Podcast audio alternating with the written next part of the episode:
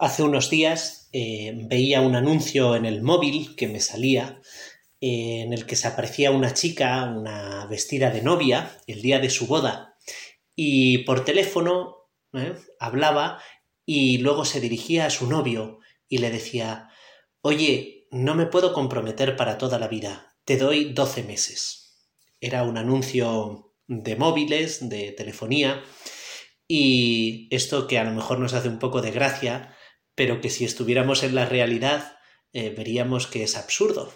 Es decir, nadie le dice a un chico o a una chica, oye, te quiero, pero durante 12 meses no te puedo dar más. ¿eh? Eso no se compromete uno solo por 12 meses, 6, 5, 3 años, ¿eh? o mientras esto funcione, o mientras haya sentimiento. El amor pide ser para siempre. El amor pide eh, pues eso, eternidad. A veces, cuando hablo con jóvenes a solas en charlas de acompañamiento espiritual, en el caso de los chicos, les pregunto, oye, ¿cómo te gustaría que fuera tu futura mujer? Se quedan un poco pensando y me dicen que sea buena chica, que sea guapa, ¿eh?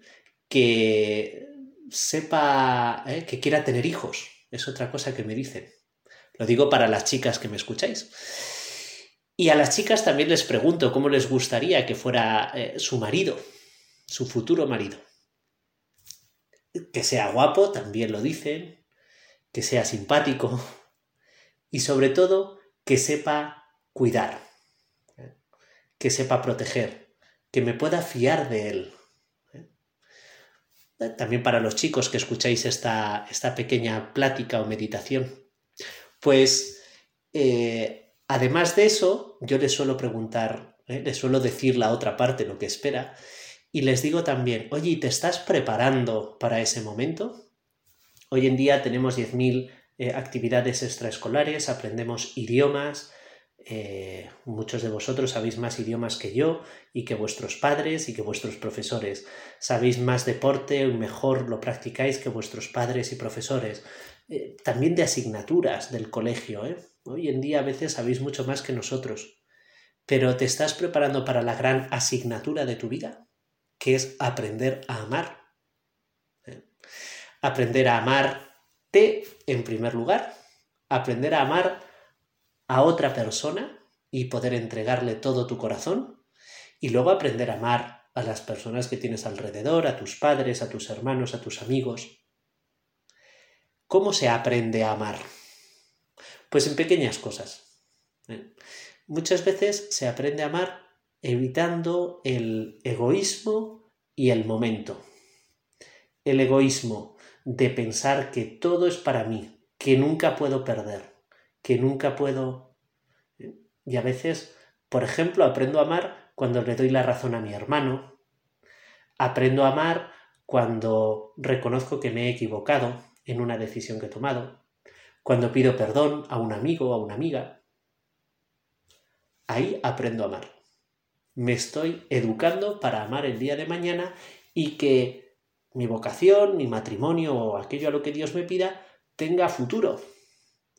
Pueda comprometerme para más de 12 meses.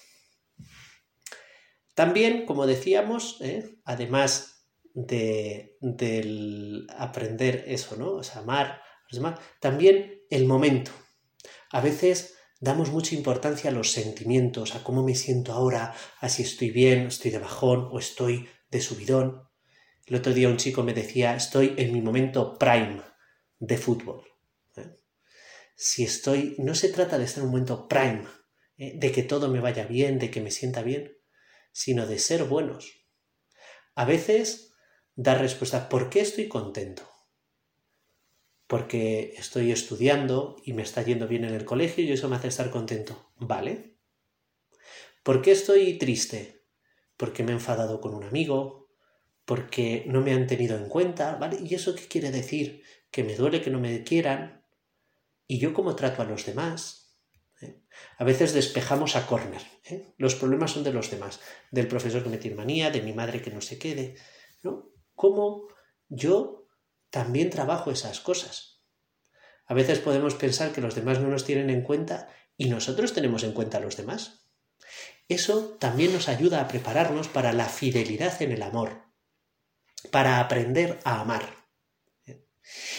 Y entonces aquello que Dios te pida, aquello que será tu vocación, la gran mayoría para el matrimonio, pero a lo mejor a otros os pide el sacerdocio, como me lo ha pedido a mí y a, y a tantos otros sacerdotes, o la vida consagrada, o el celibato en medio del mundo.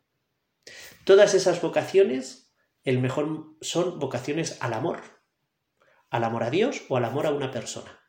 Y para prepararse, ¿eh? Pues hace falta eso, educarse en fidelidad, en esas pequeñas cosas que he dicho. Porque cualquier vocación se puede ¿eh?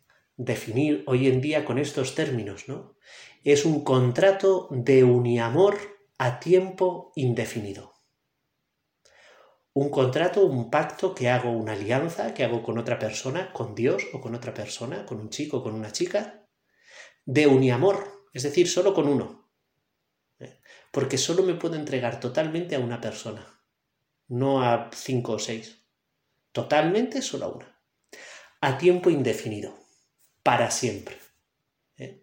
como los contratos, ¿eh? a tiempo indefinido. Pues le podemos pedir a la Virgen que nos ayude a prepararnos como se preparó ella, ¿eh?